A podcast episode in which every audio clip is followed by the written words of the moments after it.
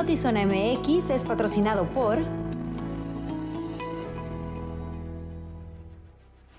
Muy buenas tardes, bienvenidos a Notizón MX. Te saluda con mucho gusto Alejandra Gagiola, Luis Eduardo Cantú. ¿Cómo estás? Bien, Alejandra Gagiola, qué gusto saludarte. Contento, bueno, con frío, la verdad es que desde muy temprano, muy, muy tempranito que inició la jornada, eh, ha sido, pues no, ha bajado, quiero decir. Empezamos con una lluvia fuerte. Eh, caso en particular, te habla eh, un servidor eran las cuatro y media, y está obviamente, pues como ya sabes. No de Dios ese horario. Sí, eh, recibiendo, pues escuchaba la tormenta que caía fuertísima y dije, no, así voy a tener que salir. No, no menguó. Toda la mañana eh, dio una tregua leve, como entre, ¿qué te gusta? Es cinco y media y seis treinta más o menos dio una tregua. Pero a partir de las siete, Alejandra, 8 y 9 de la mañana, era un diluvio la ciudad. ¿eh? Las bajas temperaturas van a continuar, afortunadamente, y digo afortunadamente por lo que siempre mencionamos del caos que se genera en la ciudad. Eh, ya el resto de la semana no hay pronóstico de precipitaciones, sí de nevadas, porque como les digo, las temperaturas estarán llegando. El pronóstico para mañana es 4 grados, hoy está a 3 grados, o hoy estará a 3 grados la temperatura mínima, mañana 4. Eh, entonces, nuevamente, extremar precauciones, tomar en cuenta cualquier recomendación si usted va a transitar las carreteras de Baja California en las zonas montañosas, que es precisamente en donde se espera la nevada. ¿Tú crees que ya para el viernes más o menos haya menguado o vamos a tener un pronóstico alargado como este de hoy? El pronóstico es alargado todo el resto de la semana, siguen las bajas temperaturas. No me pones atención, Luis Eduardo, te di todos los detalles así. Ah, ¿Ahorita en ese momento lo hiciste? Sí, Pero bueno, como usted, él no me pone atención, y pero yo estaba así, mira. Sí. Yo, creo que eh, eh, llegué a ese cuarto blanco que dicen que tenemos los hombres, ¿verdad? Que de repente sí estoy como, pero no estoy. Empieza a descender ligeramente, 4, 5, 6 y 9, así respectivamente de aquí al sábado, la temperatura mínima. En cuanto a la máxima, no va a haber mucha variante, 14, 15 grados centígrados es la mínima esperada para el resto de la semana. Muy bien, ya lo entendí. ¿Ya me pusiste atención? Sí, ya, total atención, absoluta atención. Excelente. Entonces vamos con el resto de la información. La aplicación móvil CBP One para iniciar el proceso de asilo en Estados Unidos ha presentado más problemas que facilidades para las comunidades migrantes. Abogados y la comunidad afectada señalan que esta modalidad está separando a las familias de personas migrantes que intentan llegar a la Unión Americana.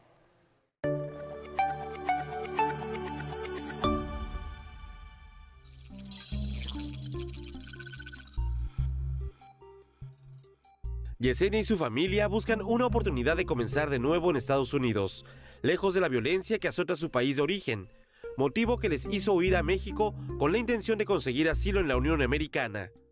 Sin embargo, las medidas que ha puesto el gobierno estadounidense, como el título 42, les ha impedido conseguir la meta. En últimas fechas creyeron que con la aplicación móvil CBP One sería la oportunidad de acceder rápidamente al asilo, pero esto no ha sido así. Pues la verdad sí, este, han habido muchos, este, muchas dificultades, pues porque mm, nos enfocamos mucho en, la aplicación, pero haga de cuenta que no, no nos responde porque mm, será el sistema que no, no lo han este, logrado como actualizar mejor o no sé qué es lo que pasa, pero hay muchas dificultades. Uno de los inconvenientes que han enfrentado es que solo tienen dos minutos para registrarse en la aplicación. Además, falla para tomar la fotografía o al momento de elegir el día y la hora de la cita. Esta situación ha ocasionado que la familia de Yesenia, como las otras familias que viven en el albergue Espacio Migrante en la ciudad de Tijuana, decidieran separarse. Mm, a veces, como les repito, nos levantamos a la una, a las dos, a las tres, a las cuatro, a las cinco pues casi cuatro horas y media para, para obtener dos, rostros. Eh, pues lastimosamente habemos familia aquí en el albergue que somos de cuatro y pues algunos que son de, sí, de cinco parece. Y pues igual, haga de cuenta que ahorita está, como dicen, habiendo una separación de familia. Hasta eso se ha llegado por decir, porque pues estamos optando por sacar cita de dos en dos. Quizás como específicamente casi un mes, un mes luchando por, por ingresar los cuatro y en ningún momento pude ingresar. Abogados en Estados Unidos coinciden que la implementación de esta aplicación se ha convertido en un obstáculo para la comunidad migrante. La aplicación es muy problemática, entonces estamos tratando de ayudar a las personas. Para nosotros es como otra pared, ¿no? Estados Unidos está poniendo muchas paredes y problemáticas para que la gente pueda pedir asilo. Esta aplicación para nosotros es otra manera de, Estados Unidos de, tratar de, poner un límite a las personas que pueden tener acceso al asilo. En lo más básico, como te digo, diciendo que hay error, hay error. La más problemática es que no todos hablan inglés y no todos los migrantes que están aquí hablan español. La aplicación ahorita solo está en dos idiomas, está en inglés y en español. Para auxiliar a la comunidad, la organización Centro Legal de Inmigrantes Defensores, que radica en California, realizó una clínica legal en el albergue Espacio Migrante para informar y despejar dudas acerca de esta nueva aplicación. Vamos a dar una ah, charla sobre sus derechos muy simple para que entiendan por qué estamos aquí, el proceso, y luego tomar, como ves, tenemos mesas listas con abogados. Después de que, escuchen la charla, van a pasar con nosotros y vamos a literalmente tratar de ayudar a cada persona con sus teléfonos a registrarlos para esa cita famosa. Y ojalá podamos ah, ayudarlos en eso y por cualquier otra pregunta que tengan. Sin embargo, a pesar de los esfuerzos de la sociedad civil, la situación que vive la comunidad migrante en Tijuana y otros puntos de la franja fronteriza entre México y Estados Unidos los pone en riesgo de tener que separarse de sus parejas e hijos, con tal de alcanzar el asilo con Estados Unidos. Con imagen y edición de Francisco Madrid, informó para Notizona MX, redefiniendo la información, Uriel Saucedo. La gobernadora de Baja California, Marina del Pilar Ávila Olmeda, aseguró que respetará las expresiones de las mujeres que salgan a marchar el próximo 8 de marzo y dijo apoyar el movimiento, por lo que la seguridad estará en manos de mujeres que pertenecen a la fuerza estatal. Acompañamos todas las manifestaciones en pro de la lucha feminista, de la erradicación de la violencia hacia las mujeres y por supuesto, pues siempre esperando que lo hagamos en un ánimo de respeto y alzando la voz, ¿no? Evidentemente como se ha venido haciendo y como se realiza generalmente. Yo lo he dicho en reiteradas ocasiones, es mucho más importante una vida humana, una, la vida de cualquier mujer es mucho más importante que un monumento, que una, una obra de arte, que un edificio. Pero siempre conduzcámonos pues con esa eh, responsabilidad y respeto hacia todas y todos, que es lo que buscamos.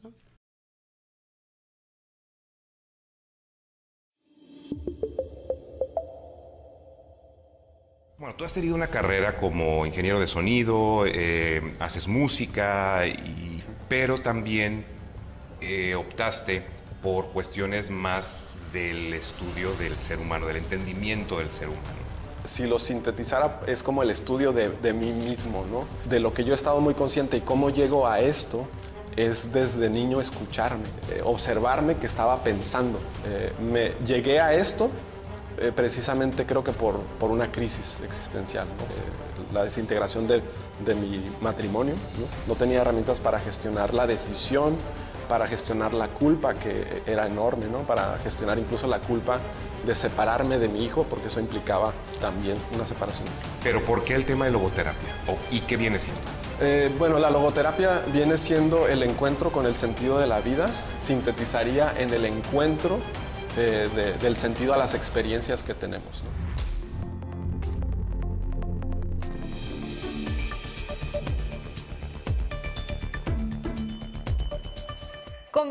Esta tarde con Enedino Acosta, amigo de muchísimos años. Y promoviendo sorteos de la UABC. que platicamos hace ratito en cabina siempre decimos, ay, ojalá me ganara la lotería, ¿no? Pero eso es algo tan real que todos conocemos a alguien que se ha ganado no solamente uno que otro premio, el premio mayor a lo largo de los años. Entonces es algo que sientes tangible y muy posible. Claro, fíjate que esa es la cualidad que tiene nuestro sorteo. Un sorteo muy participativo, donde mucha gente que está sumada al proyecto de la educación superior está contribuyendo, está, está haciendo lo propio para que la universidad siga creciendo, tiene esa gran oportunidad de ganarse premios. Esa es la gran diferencia. Es como muchas cosas que podemos construir y ayudar. Esta te da esa posibilidad y muy tangible, como bien lo comentas, Alejandra. Gente que se gana una casa, un carro, los millones de pesos, etcétera, y que le cambia la vida. ¿eh? Aquí ya hasta nos dividimos los que son 24 millones. 23 millones de pesos. 23 millones Así de pesos es. ya no los estamos dividiendo aquí, Sí. porque ya estamos pensando comprar boletos de forma colectiva. Y estábamos también haciendo un recuento que tenemos ya 16 años, yo entrevistándote Sí. y tú platicándonos Así sobre es, esto. sobre el Y a lo largo de estos años he visto también cómo se ha ido modificando el sorteo y, si- y siendo cada vez más atractivo. Y platícanos cuáles son las novedades en esta Sí, ocasión. sí, muy padre. Fíjate, ya tenemos dos sorteos con este, que incursionamos en una nueva modalidad donde ahora la bolsa de premios se divide en tres partes. El sorteo magno y dos sorteos de compradores oportunos. De tal manera que la gente que compra un boleto tiene tres oportunidades de ganar excelentes premios. Nada más nos lo explico. El próximo 13 de abril es una fecha importante para que la gente compre un boleto y participe el 20 de abril por un primer premio que es un Jeep Rubicon 2023. Ay, ese también lo quiero. Arriba de un millón y medio de pesos. Eh, ya, ya están ganando desde ese primer sorteo, ¿no? Y hay otros premios más. Luego tenemos el segundo, que es el día 25 de mayo, que es un automóvil B- eh, deportivo, BMW, está precioso también, por otro importante valor. Y, ven- y luego viene el premio mayor. El día del 8 de junio, 23 millones de pesos que se puede ganar una persona. Y mira qué gusto, Alejandra, dar cuenta de tanta gente que se ha ganado esos premios y tiene necesidad, tiene algo que resolver. Y bueno, nos da gusto porque nuestro eslogan dice construimos sueños. Y ahí se cumple. El sueño de una persona que la ilusión de ganarse un premio contribuye a la universidad y bueno, resulta afortunado. Creo que eso es también algo que hay que destacar y creo que se nos olvida a veces también recordar este punto. No solamente Claro. estamos buscando cumplir un sueño propio al comprar un boleto y seguramente ser eh, exitoso ganador, también lo que se hace con estos recursos Por y se ha hecho en una de- en la máxima casa de estudios que es. además también a lo largo de los años ha dado enormes satisfacciones a nivel internacional. Pues mira, estamos siendo reconocidos siempre dentro de las mejores universidades a nivel nacional, incluso en el ranking mundial de universidades también nos, ha- nos han este, ubicado por allí alrededor de la universidad número 100, 110, está perfecto. Y bueno, yo sí quiero decirlo siempre, las personas que quieran sentirse orgullosas de todos esos logros, ¿cómo lo hacen? Quien compra un boleto, Alejandra, está contribuyendo con un granito de arena para que eso se esté dando. Eh, Sin duda la universidad a través de ses- 66 años estamos Wow. cumpliendo, precisamente ayer los cumplimos 66 años, es algo muy bonito de mucha satisfacción y bueno, ¿cuántas personas han egresado de la universidad? ¿Cuántos en todas las ramas del conocimiento se han incorporado a la vida productiva? Están haciendo un aporte muy importante para lo que es la, la- la- vida de nuestro Estado. Y, y qué bueno, qué bueno. Yo creo que nos daría mucho gusto y mucha emoción ver todos estos resultados. Y si, como lo comento de nueva cuenta, yo quiero formar parte de este proyecto, a través de participar en el sorteo lo está haciendo y lo está haciendo muy bien. ¿Cómo compramos boletos? Todavía ya vi que estamos a tiempo. Como decía, Sí, sí. son varias etapas de ese sorteo. Van a- va a haber varias Claro. rifas. Entonces, ¿cómo de la forma más accesible y más sencilla? Muchas veces es conoces a alguien que te lo vende, pero si no es el caso y a nuestro auditorio le interesa, ¿cómo accedemos? Claro, claro que sí. Lo- la, la base de nuestra venta siempre ha sido eh, nuestros colaboradores, a quienes agradecemos muchísimo su apoyo, de decir yo quiero vender voluntariamente 5, 10, 15, 20, 30, 40, 50, los están vendiendo. Si usted conoce a una persona que le ha vendido un boleto es colaborador, haga lo propio. Ay, Yo conozco un colaborador que se ganó el- la casa, que en Ah, algún sí. momento también para ellos hubo un sorteo o to- o todavía. Tenemos los sorteos ahorita lo vamos a explicar. O sea, la verdad es que es un sorteo donde ganamos todos, ¿no? Este, y ahora, hoy, no- eh, hoy en día tenemos una modalidad, estamos incursionando en las nuevas tecnologías. Tenemos la aplicación App UABC, es una aplicación que usted puede ya disponer en su dispositivo móvil a través de las tiendas iOS o Android para que baje la aplicación, descarga los boletos de su preferencia, los puede comprar o los puede compartir en ligas a diferentes personas que conozca para que la, persona compre un boleto. A y es una forma muy rápida y muy segura. Sí, es una forma muy rápida y segura de hacerlo, ¿no? Ya eh, en estas etapas de pandemia tuvimos que entrarle así, ¿no? Siempre busca uno la manera de cómo innovar y irse adecuando a las nuevas circunstancias. Bueno, estas condiciones que a todos nos hizo hacer algo diferente, pues fue lo que hicimos en la UABC. ¿Cómo se llama la aplicación? App Sorteos UABC. App Sorteos UABC. Sí, la pueden descargar en su facilito. dispositivo. Es que Facilito. estaba estábamos así es. deliberando si entre todos comprábamos boletos. Así que ahí está la forma sencillísima de hacerlo. Eh, háblanos ahora sí de los sorte- del sorteo para colaboradores. Claro, los sorteos para colaboradores siempre han sido muy atractivos, Alejandra, hay que decirlo. Las personas que están vendiendo boletos participan en dos sorteos de colaboradores. Igual en la misma fecha, en la misma fecha del, del sorteo de oportunos, que va a ser el, el 20 de mayo, las personas que están colaborando ahorita venden 5, 10, 15 boletos y se les dan folios electrónicos. Ya no se da un papelito que se metía en una tómbola. Son folios electrónicos que se le asignan. Si alguien vende 10 boletos, le van a corresponder 22 folios electrónicos. Wow. 22 oportunidades de ganar. Y mira, qué padre, les comento una historia. Eh, voy a promociones a algunas escuelas, fui a la escuela de enfermería y ¿quién se ha ganado un premio? Y una chamaquita levanta la mano así como que no que sea que se dan cuenta. Se ganó 200 mil pesos como colaboradora.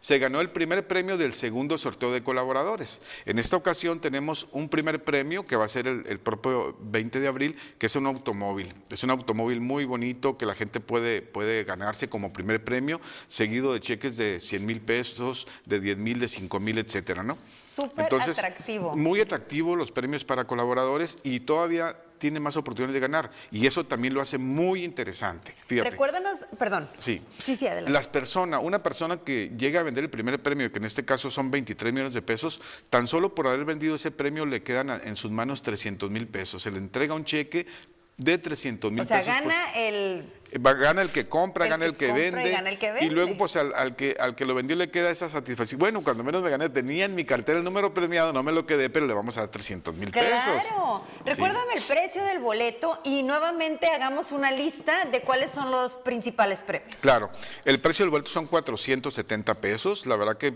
es un precio accesible, este, yo creo que eh, hoy en día quien invierte 400 pesos en la educación superior tiene esa gran oportunidad de ganarse todos estos premios. El primer premio son 4 millones de pesos, perdón, son 23 millones de pesos libres de impuestos, ya lo mencionamos, un segundo premio de 4 millones, hay varios cheques de 100 mil pesos, hay cuatro automóviles de lujo, eh, muy bonitos, que si- mira, ahí en pantalla, los podemos ver. Ese es el, el- el tercero, cuarto, quinto y sexto premio que se pueden ganar las personas. Por ejemplo, si una persona vende un premio de unos automóviles, le va a corresponder 25 mil pesos. Wow. Sí, todavía ya, 25 mil pesos. Ahí están esos cuatro automóviles, seguido de varios cheques de 100 mil y 50 mil pesos, dinero en efectivo por mil y 500 pesos. Siempre hay algo que ganar con el sorteo de la universidad. Excelente, excelente. Una inversión de 470 pesos para la universidad, es decir, para la educación, a favor de la educación, pero bueno, definitivamente con una amplia gama de posibilidades. De Enedino. ganarse premios, está excelente, la verdad. Muchas, muchas gracias de verdad No, por tu no, gracias, visita Alejandra. Que espero verte No. muy seguido por acá. Sí, la verdad que me da mucho gusto, felicidades. Este, estoy aquí, me siento muy contento de estar aquí con ustedes y bueno, dando cuenta de lo que es el sorteo de la base y lo que realmente resulta de ello, ¿no? Un estudiante que está, una persona que está vendiendo o comprando un boleto está contribuyendo para que miles de estudiantes se formen en nuestra casa de estudios, se forjen su proyecto de vida como profesionistas y se incorporen a la vida productiva. Y esto es un ganar-ganar. Muchas, muchas gracias, Gracias. Enedino Acosta Muy de amable. Sorteos de la UABC. Luis, regreso contigo.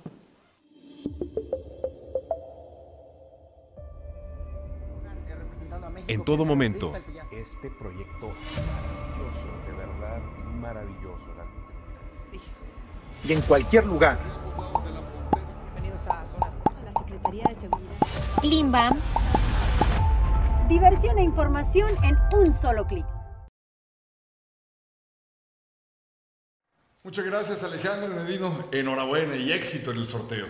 Oigan, continuando con la información, los ayuntamientos de Baja California estarán sujetos a un incremento en las aportaciones que dan al Istecali por cerca de 500 millones de pesos. Así lo informó el secretario de Hacienda, Marco Morena. Destacó que este incremento es porque así lo dicta una reforma a la ley del, ISTE, del Istecali que data del 2015.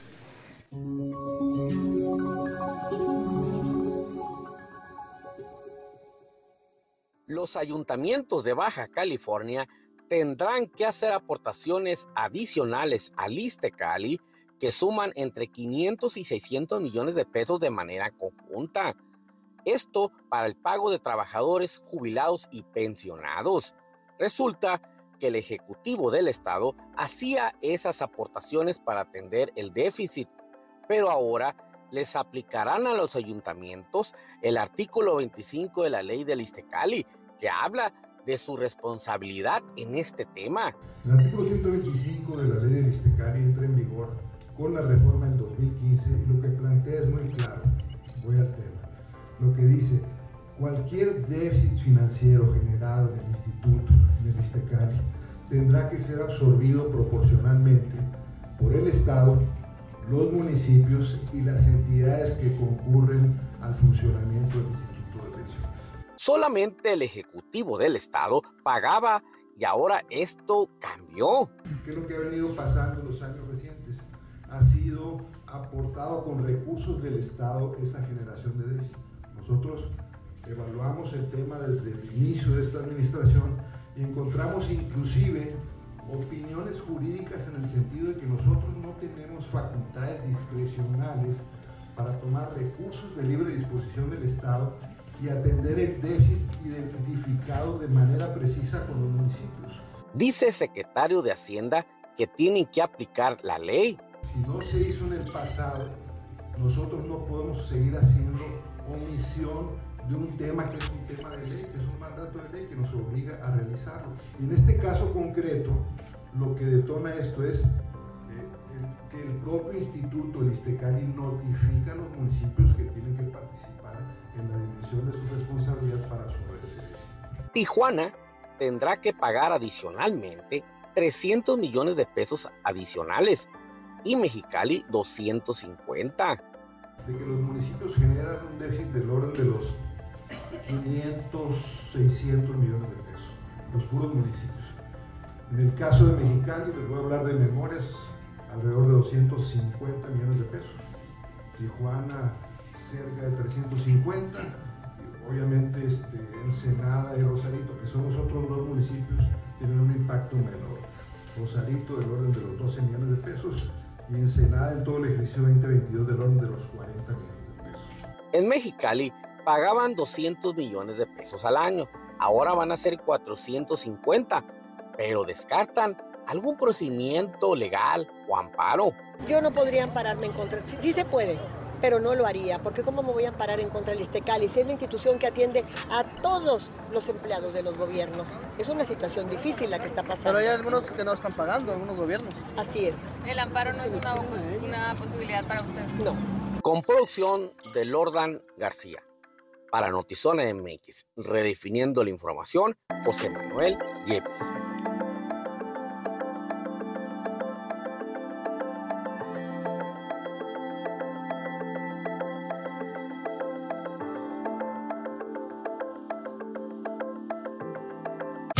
Ahora todo es más fácil porque tú eliges cuántos canales quieres ver y los megas que quieras para que no te pierdas las series, películas y producciones originales de tus streamings favoritos. Como Disney Plus con las mejores historias del mundo y VIX Plus con las novelas y el mejor fútbol. Llévatela más fácil, llévatela Easy. Cumplir tu pago predial ahora es más fácil. Sigue los siguientes pasos para realizarlo a través de transferencia bancaria. 1. Llama al 614-9600, extensión 1057. 2. Realiza la transferencia bancaria. 3. Valida tu pago 24 horas después en las oficinas de recaudación de rentas. Y 4. Obtén tu recibo oficial. Este 2023, tu predial construye. La comisionada del Sistema Estatal Penitenciario, María Elena Andrade Ramírez, dio a conocer que este año van a contratar cerca de 700 elementos custodios que serán distribuidos entre los diferentes centros de reinserción en el Estado.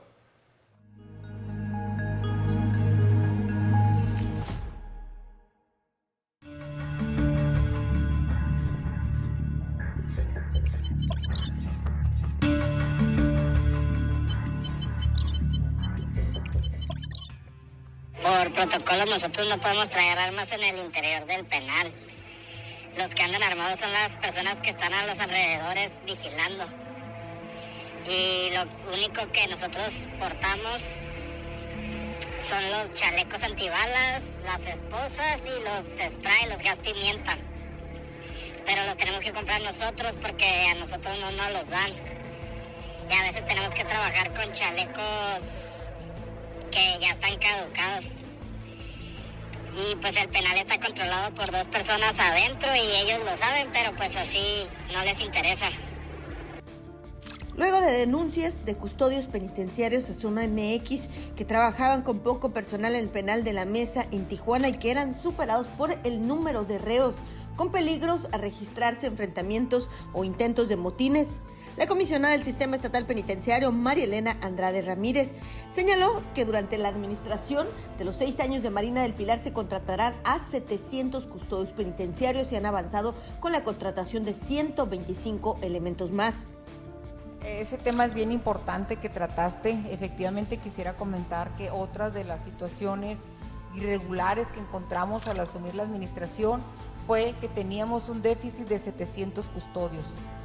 Se llaman agentes de seguridad y custodia penitenciaria, pero para entendernos más rápido, 700 custodios, un déficit.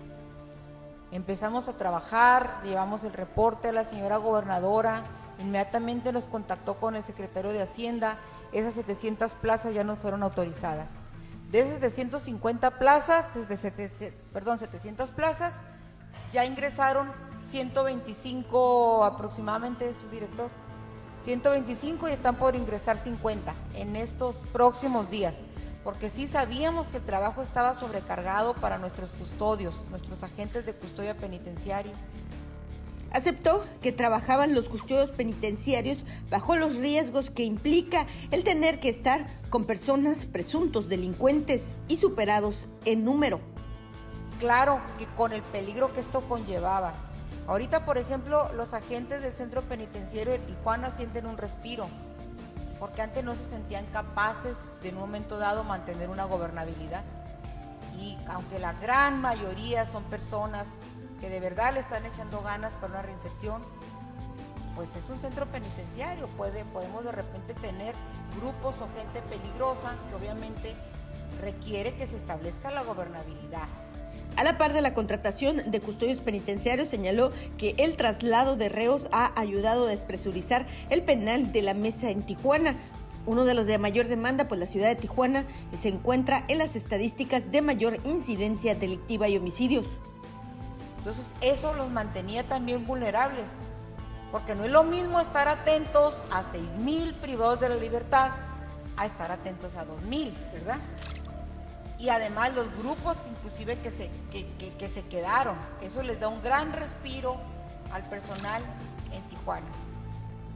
Dentro del penal de la mesa en Tijuana aceptaron que existían drogas, armas, pero también pandillas que operaban dentro del penal. Aseguró que primero realizarían una limpieza y llevar orden al penal para después ingresar programas preventivos.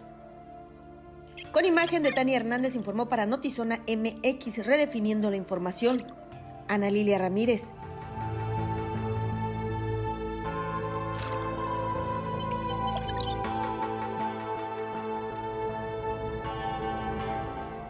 Esta tarde una mujer fue atacada por disparos de arma de fuego en la calle Constitución en la zona norte. Murió casi al instante. Paramédicos de Cruz Roja fueron los que declararon a la mujer sin vida.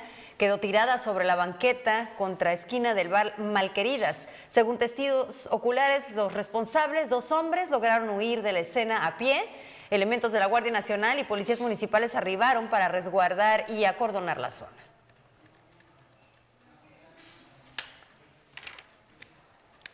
Derivado de las fuertes lluvias ocurridas durante esta mañana, el conductor de un tractocamión perdió el control volcándose sobre la vía rápida a la altura del Cosco. Paramédicos de la Cruz Roja llegaron al lugar para brindarle los primeros auxilios. El hombre que manejaba el vehículo logró salir ileso del accidente. La circulación de los automóviles en la zona se vio lógicamente afectada debido a este incidente. Al lugar llegaron elementos de la Policía Municipal en espera de la grúa para poder así remolcar el camión. Cypress llegó a Península. Ven a descubrir tu sándwich favorito. Cypress, arte entre dos panes.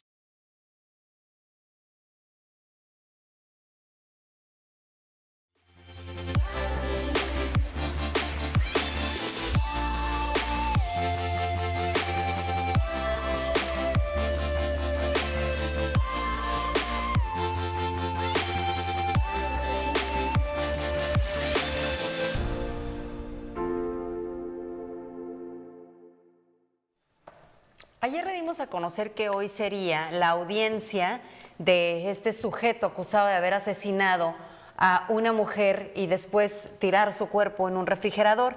Eh, situación a la que nuestra jefa Analía, de información, Analía Ramírez, ha dado puntual seguimiento desde aquel día. Y hoy fue precisamente esta audiencia. Así es, platícanos un poquito, ¿cómo estás, Ana Lilia? Buenas tardes. Muy buenas tardes. Bueno, hace unos minutos precisamente acaba de suceder, acabo en lo que hice del juzgado aquí al Beat Center. La, la, jueza Marta Lidia Vargas vinculó formalmente a proceso por el delito de feminicidio a José Alfredo N. en contra de esta joven de 21 años, Lucero Rangel, quien generó mucho noticia y bueno, también generó uh, mucha controversia en las redes sociales, no nada más a nivel estatal, sino a nivel nacional, porque la joven fue localizada sin vida dentro de un refrigerador en la calle Hacienda San Antonio de la colonia Terrazas del Valle. Y bueno, ¿por qué generó conmoción? Porque no encontraban al feminicida, eh, mismo, presunto feminicida, corrijo, porque la ley así me lo pide. Eh, este hombre fue eh, arrestado el pasado viernes, su primera audiencia la tuvo el pasado sábado, donde pues se le habló de por qué lo habían detenido y que se que la detención fue legal. Lo que dijeron los primeros detalles que le tengo de esta segunda audiencia es de que este hombre terminó con la vida de esta jovencita de 21 años a través de la asfixia con un alambre y bueno, uh, cuyo cuerpo lo dejó supuestamente el hombre el pasado 3 de enero del 2022, estamos hablando de hace un año, había había ido a visitar a Lucero Rangel a su lugar de trabajo, el bar Marabú. Y bueno, supuestamente después de salir de trabajar del bar, esta joven se vieron y vecinos del lugar relatan que son testigos protegidos eh, cuyos nombres no se pueden eh, decir cuáles son. Relatan que el hombre, el mismo día que fue a visitar al bar a esta jovencita, eh, después se vio con ella porque la vieron ingresar en el domicilio donde fue localizado el cuerpo sin vida en la calle Hacienda San Antonio de la colonia Terrazas del Valle y en el mismo domicilio una vez que eh, le cometió el homicidio, pues eh, fue ingresada esta joven, eh, el cuerpo de la joven en un refrigerador. 22 días después la localizaron sin vida debido a que vecinos del lugar pues encontraron los olores putrefactos. Lo que nos comenta, lo que se pudo escuchar en la audiencia es de que personas que vivían a un lado, es como se dan cuenta que ingresa, una hora después ingresaron las dos personas, una hora después a las 7 de la mañana del 3 de enero, él sale y pone un candado o bueno, pone un seguro en la puerta y son 22 días después cuando se dan eh, el incidente de que eh, pues la joven aparece ya sin vida y bueno, después de un año, como le decía el pasado viernes, fue detenido. La Fiscalía General del Estado pide dos meses más de ampliación de la investigación, que tendrá otra audiencia el primero de mayo, esto para recabar más pruebas y bueno, ampliar las investigaciones. Sin embargo, la juez consideró que este hombre pues había, era presunto autor de haber cometido el homicidio porque tenían ahí varios testigos y estos alrededor de seis testigos, tres fueron desechados porque no les constaban ciertas cosas y consideraban que estaban hablando de lo que pudo haber sido, pero fueron eh, también de los testigos, sí fueron avalados tres de ellos. Y bueno, la jueza consideró que la persona sabía a través de medios de comunicación, Luis Fernando N., pues de que estaba la búsqueda de Lucero Rangel y bueno, no hizo nada por entregarse a las autoridades. También dijo que no hay un día en que no hay noticias respecto a mujeres que pues sean reportadas como desaparecidas, por lo que consideró que había cometido con dolo el homicidio porque él la había visitado en varias ocasiones a su lugar de trabajo de esta joven. Además de que dijo la juez, eh, la forma en que fue hallado el cuerpo en una forma sigiliosa, pues consideran que pues lo hizo con alevosía, ventaja y que se tiene todas eh, las condiciones para decirlo como pues un feminicidio. Lo único que dijo este, esta persona es que quería una llamada telefónica porque la persona es casada y bueno, la persona con la que está casada pues tiene 38 semanas de embarazo, así las cosas en Tijuana. Ana Lili, una, una pregunta, eh, ¿viste, notaste algo, algún tipo como de remordimiento, arrepentimiento, alguna expresión? O, que, dijera las razones que lo llevaron a esto? Como esta fue su segunda audiencia, no, no, ya no dieron mucha oportunidad de hablar. Lo único que sí te puedo decir, pues no quería ver ni a la cámara, fue un tanto virtual. Esa fue una audiencia virtual. Los medios de comunicación lo único que hacemos no estamos enfrente de él. Pero sí te quiero decir, pues se miraba arrepentimiento, pero pues cuando te arrepientes tienes que pagar tu condena, ¿no? Sí se miraba un cierto grado de arrepentimiento de esta persona, pero pues le quitó la vida a una muchacha y también dejó huérfana a una niña de tan solo cuatro años. Ahorita la niña ya tiene cinco años, pero pues cuando tú cometes un delito de esta magnitud, pues tienes que pagar las consecuencias. Claro. Y esta tiene que ser una prueba clara. ¿Por qué? Porque tiene que parar la violencia en contra de las mujeres. Hay tanta impunidad en Baja California y en el país de que cualquier persona puede llegar a matar a una mujer o a un hombre y pues no recibe el- todo el peso de la ley. De resultar culpable, aún no podemos decir que es culpable porque una jueza todavía, la jueza Marta Lidia Vargas, no lo indica que es culpable, pues de resultar culpable, la Fiscalía está pidiendo la pena máxima que son 60 años de prisión. Este joven tendrá alrededor de 22 años, 21 y 22 años. Imagínate, El perder una vida. Porque le quitó la vida a otra persona. El resto de su vida. Lili, muchísimas gracias y por supuesto pendientes de la, de la decisión de la jueza. Gracias. Gracias, Ana Lili. Voy a dar completamente un giro a la información y vamos a algo mucho más agradable y vamos a escuchar esa sección de Dejando Huella, ahora hablando de Charles Chaplin. Hola chicos, ¿cómo están? Mi nombre es Paco Houston y bienvenidos a otro episodio más de Dejando Huella. Y el día de hoy les voy a platicar de un actor, humorista, guionista, escritor, director, en fin, un estuche de monerías dentro del séptimo arte. Su nombre es Charles Chaplin. Así que comenzamos. Charles Spencer Chaplin, o mejor conocido como Charles Chaplin, nació un 16 de abril de 1889 en Londres. Desde muy pequeño se interesó en las artes escénicas, ya que sus padres se dedicaban al mundo del espectáculo. Su personaje Charlotte se presentó por primera vez en 1914 en la película Making a Living, y fue tanto el éxito de su debut que realizó 35 cortometrajes ese año. Chaplin es considerado un símbolo del humorismo en el cine mudo y recibió varios reconocimientos y nominaciones a lo largo de su vida, entre ellos dos premios Oscar honorífico y en 1948 fue candidato al Premio Nobel de la Paz. Sus películas más memorables son The Gold Rush, City Lights, Modern Times y The Great Dictator. Charles Chaplin muere a sus 88 años en una Navidad de 1977 y sus restos yacen en el cementerio Cantón de Baud en Suiza. Como dato curioso, la hija de Chaplin una vez comentó a la prensa que su papá odiaba la Navidad, y esto es porque le recordaba la extrema pobreza que vivió durante su niñez. Espero que te haya gustado esta información, mi nombre es Paco Houston, esto fue Dejando Huella y pues nos vemos en la próxima.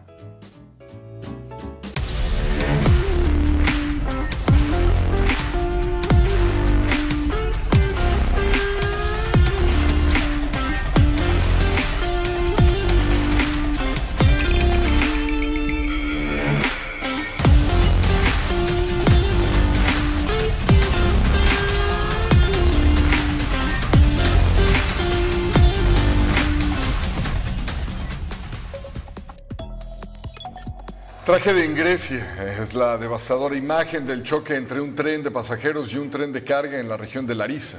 Al momento se habla de al menos 36 fallecidos y 130 personas heridas. El accidente se produjo debido a que ambos ferrocarriles, escúchelo bien, circulaban justo por la misma vía, por lo que tuvieron que encontrarse y chocar de frente. Hallaron los cuerpos de cuatro personas en Acapulco Guerrero. Las autoridades notaron las bolsas negras con restos humanos en la orilla del viaducto Diamante cerca de las 8 de la mañana de ese día.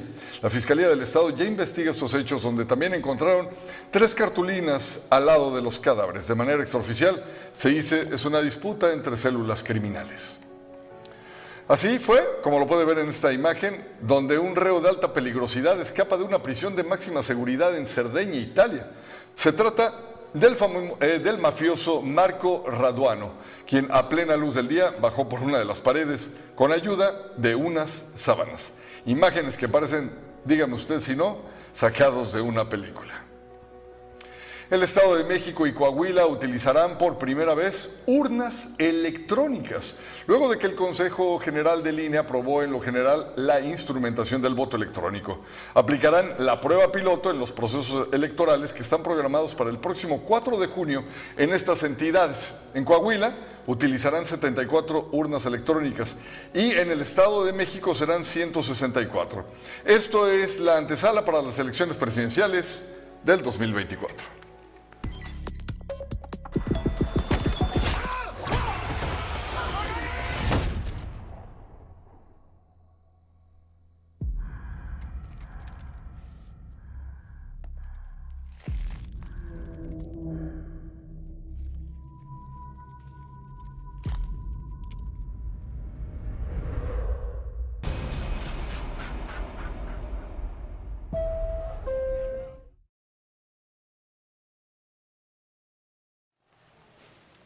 Qué mello. ¿Sí quieres ir? no. ¿No vas a ir? Me da mucho miedo. ¿De veras no? No. Piénsalo. Va a ser de día. A donde sí ya me voy es ya me voy. Ya nos Ya. vamos. Ya te urge cobija, este, mucho chocolatito. frío, no puedo vivir así. Oye, ¿por qué será que en tiempos así se nos- lo primero que se nos antoja es pan de dulce con un chocolatito? No o sea, sé, ¿qué es- imagen nos revoca, nos evoca más bien, o nos eh, transmite el tener un café y un panecito como para mitigar el frío? Digo, el café tiene lógica porque está caliente, ¿no? Entonces tiene sentido Bueno, que se te antoje algo chocolatito. caliente. Lo que no sé es por qué el pan. Pues sí, es que no sabría con qué acompañar un chocolatito para chopear. Ándale. ¿Tú chopeas? No. Bueno, no me preguntes a mí. Yo sé que tú sí. Ya Nos soy ese vemos tipo. mañana, 6 en Bye. punto. Noticias MX redefiniendo la información.